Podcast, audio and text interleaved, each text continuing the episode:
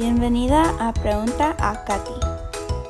Mi mami quiere ver a los elefantes pintar en vida. Soy Katy Horner, seguidora de Cristo, esposa de TAP y mamá homeschooler a cinco humanitos maravillosos. Bienvenida a Pregunta a Katy. El programa donde tomamos cinco de tus preguntas sobre homeschooling, educación sin escuela y cinco de mis respuestas en un poco más de cinco minutos. Estoy muy agradecida con todos ustedes por escuchar a este programa Pregunta a Katy y por compartirlo con otros.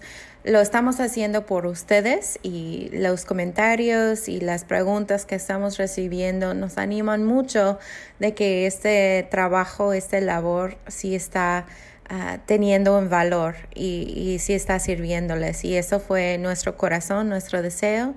Entonces queremos agradecerlos por tomar su parte en escuchar y compartir y preguntar y, y pues todo lo que se hace para animarnos a nosotros en este labor lo apreciamos mucho y uh, los estimamos mucho. Hoy tenemos varias preguntas y vamos a empezar con la de Citali. Citali pregunta, ¿cuándo llegan las críticas y los desánimos? ¿Qué hago? Y la verdad es que si uno está educando en casa o no, llegan las críticas y los desánimos. Y los enfrentamos de igual manera que enfrentamos a cualquier otra crítica o, desánimo, ¿no? Primero, pues vamos con Dios y, vamos a preguntarnos si estamos bien o no ante Dios. Ah, Dios dice en 1 Tesalonicenses 5:24, fiel es el que os llama, el cual también lo hará. Si Dios te ha llamado a esto, va a darte lo que necesita para hacerlo. Y es más, lo va a hacer por medio de ti. Te va a dar lo que necesita, va a darte la fuerza, los recursos, la sabiduría. Solo hay que estar segura de la llamada. Si no está haciéndolo por llamada, por llamada de Dios o porque Él te ha llamado a hacerlo, te, te lo ha puesto en tu corazón, pues entonces, ¿cuál es el motivo? Ver los motivos, ver si las críticas sí tiene valor o si uh, viene de alguien que, que no sabe o que tenga temor, pues siempre es evaluarnos en cuanto a los, lo que dice Dios primero, después a lo que dice nuestro esposo y pues entonces evaluar si la crítica, crítica, tiene valor o no. Muchos de nosotros desechamos las críticas o, o los comentarios pensando que, que, fueron solo para atacar. A veces sí son, pero a veces son, vienen de gente que sí están preocupados por nosotros. Entonces es bueno recibirlos, evaluarlos, aprender de lo que podemos aprender. A veces sí tienen razón y hay cosas en que podemos mejorar y a veces no tienen nada de, nada de base y podemos desecharlos y seguir adelante confiados en lo que Dios nos ha llamado a hacer. La segunda pregunta viene de Judith y Judith dice, ¿cómo lo hago para organizar mis tiempos con tres niños chicos y en la iglesia? ¿Cómo se puede manejar pues el ministerio con educar en casa? Y otra vez les voy a decir que si Dios te llama hacerlo, Dios va a proveer la manera. Ah, muchos nos ven a nosotros con ministerio, con negocios desde la casa, con educar en casa cinco, cinco hijos. ¿Cómo es que lo haces, Katy? Y simplemente los tengo que decir, Dios me da gracia por lo que me, me llama a hacer. Y lo va a hacer para ti también. Siempre, siempre, siempre paga lo que se pide Dios. Entonces, si te está llamando a educar en casa, y también te ha llamado a este ministerio, lo va a hacer claro cómo hacer los dos, cómo manejar su tiempo, cómo dedicarte a las dos cosas. Uh, una de las cosas que yo he aprendido es no tener, no es tener balance entre la vida secular o el trabajo secular y la vida en la casa, sino es tener todo en orden, pero todo unido. No, no trato de separar mi trabajo, de mi vida familiar, de mi ministerio. No los encajo en cuadros diferentes en mi vida, sino que son todos una parte de mi vida y trato de mezclarlos, no es separar, sino mezclar para que mis hijos también vean el corazón que está involucrado en el ministerio, también vean qué tanto trabajo es trabajar y proveer por la familia en lo que hace mi esposo y yo. Um, y, y, que también ven uh, el tiempo en familia. Entonces, no, no tratamos de separarlo, sino de combinarlo. Y um, yo sé que Dios va a dar sabiduría para que puedas cumplir con todas las responsabilidades. La otra cosa que voy a decir es que sí se puede hacer todo, pero no se puede hacer todo a la vez. Entonces hay tiempos en nuestra vida en que tenemos que tomar decisiones y poner prioridades. Y en, en esos años con tus hijos, cuando estén chiquitos, cuando estén en sus años de escuela, esos no se recuperan, no se puede volver y hacerlos otra vez. Vas a tener todo el resto de tu vida para tener un negocio, para tener un ministerio, para hacer cosas fuera de tu casa, pero no vas a poder volver y hacer otra vez estos años en que están chiquitos tus hijos. Entonces, no, no, no olvidan esto cuando están pensando en qué deben de ser sus prioridades. No te puedo decir cuáles deben de ser, porque no soy tú, no tengo tu vida, no tengo tu esposo, no tengo tu ministerio, tus oportunidades. Tú lo tienes que decidir ante Dios, con ah, en, en, tu familia, con tu esposo. Y pues ya que, ya que tienes claro las prioridades, guárdalos, guárdalos, ponlos en prioridad y guarda su posición de prioridad. Ah, pero nunca vas a poder ah, volver y hacer estos años otra vez con los hijos. Es muy importante recordar esto. Muy bien, la tercera pregunta de hoy viene de Aide y Aide pregunta, ¿cuánto tiempo debe tomar un horario de estudio en casa? Y para esta pregunta voy a contestarlo de esa manera, de que es diferente para cada familia. Igual que tu horario, tu vida, tus prioridades, todo es diferente según ah, quién es y, tus responsabilidades y los miembros de tu familia y las oportunidades que Dios te pone ah, en, tu paso. también los horarios pueden ser diferentes.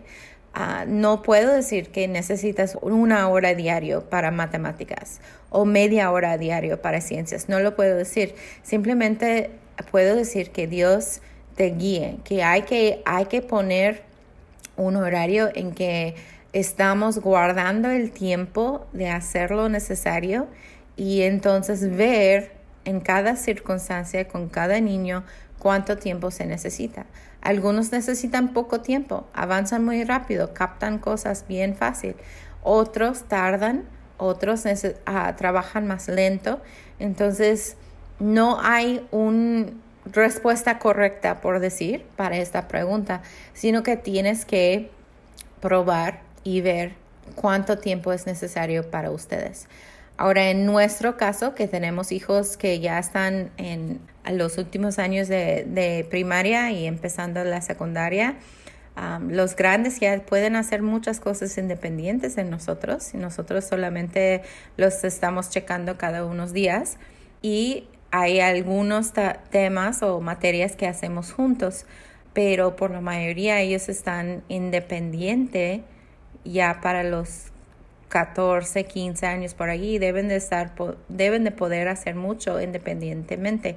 Entonces el tiempo que ellos se dedican va a variar también en qué tan independientes son y, todo esto. Los años de secundaria y prepa a veces toman más tiempo en que entra en estudios más, más profundas pero este, tienes que buscar el tiempo para, para ustedes. Nosotros tomamos unos dos horas en la tarde ahorita.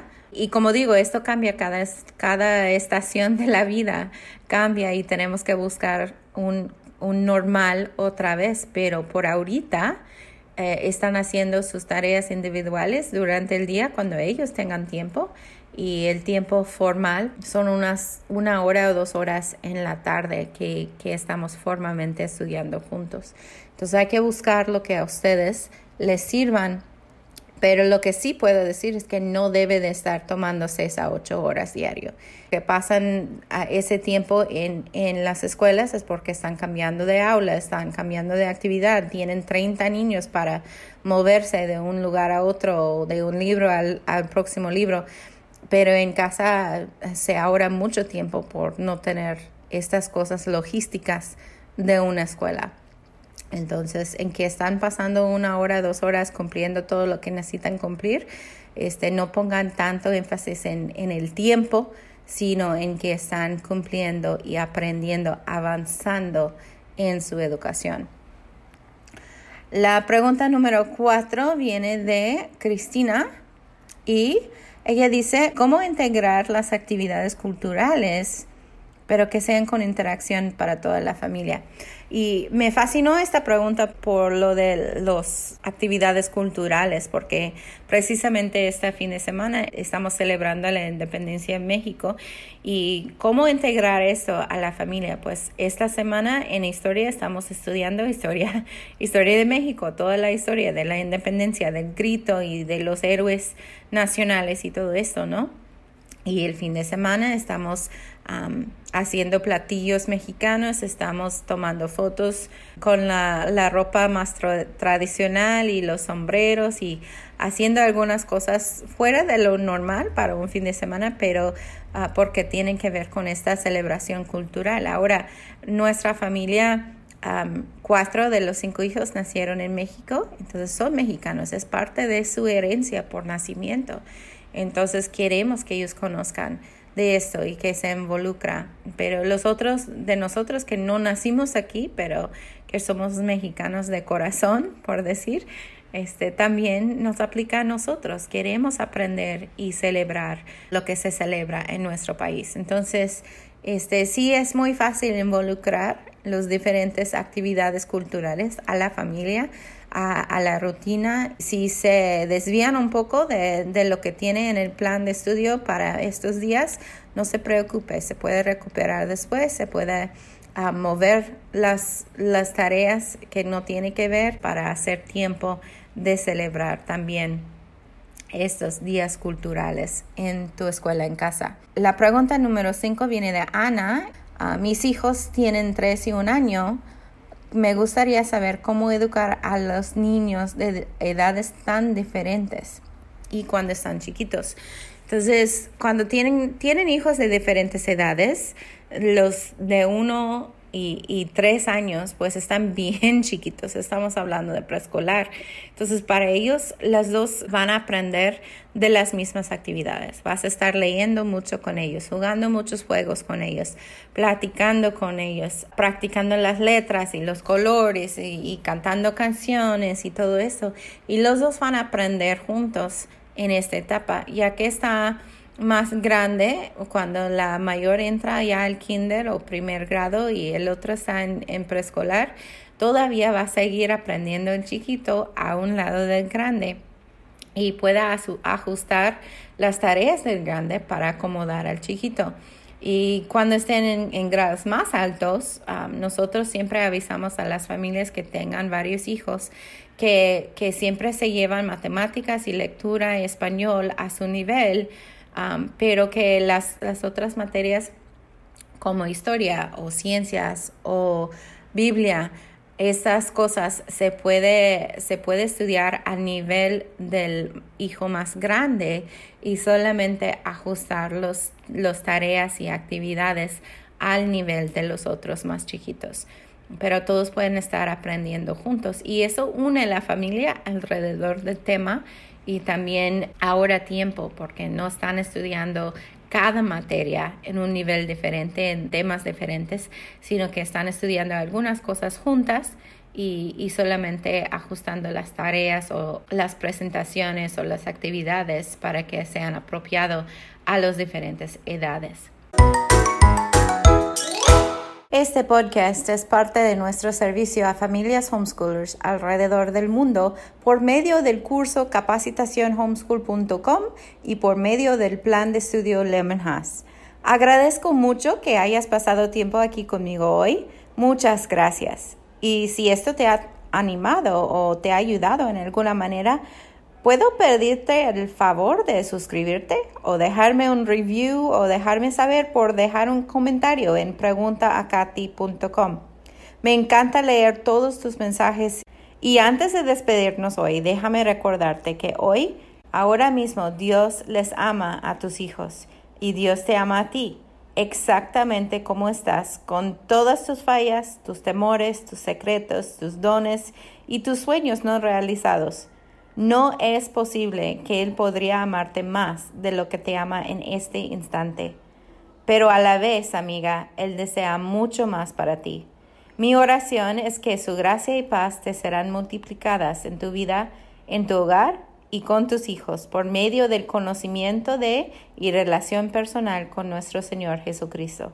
Te mando un abrazo virtual y nos vemos en el próximo episodio.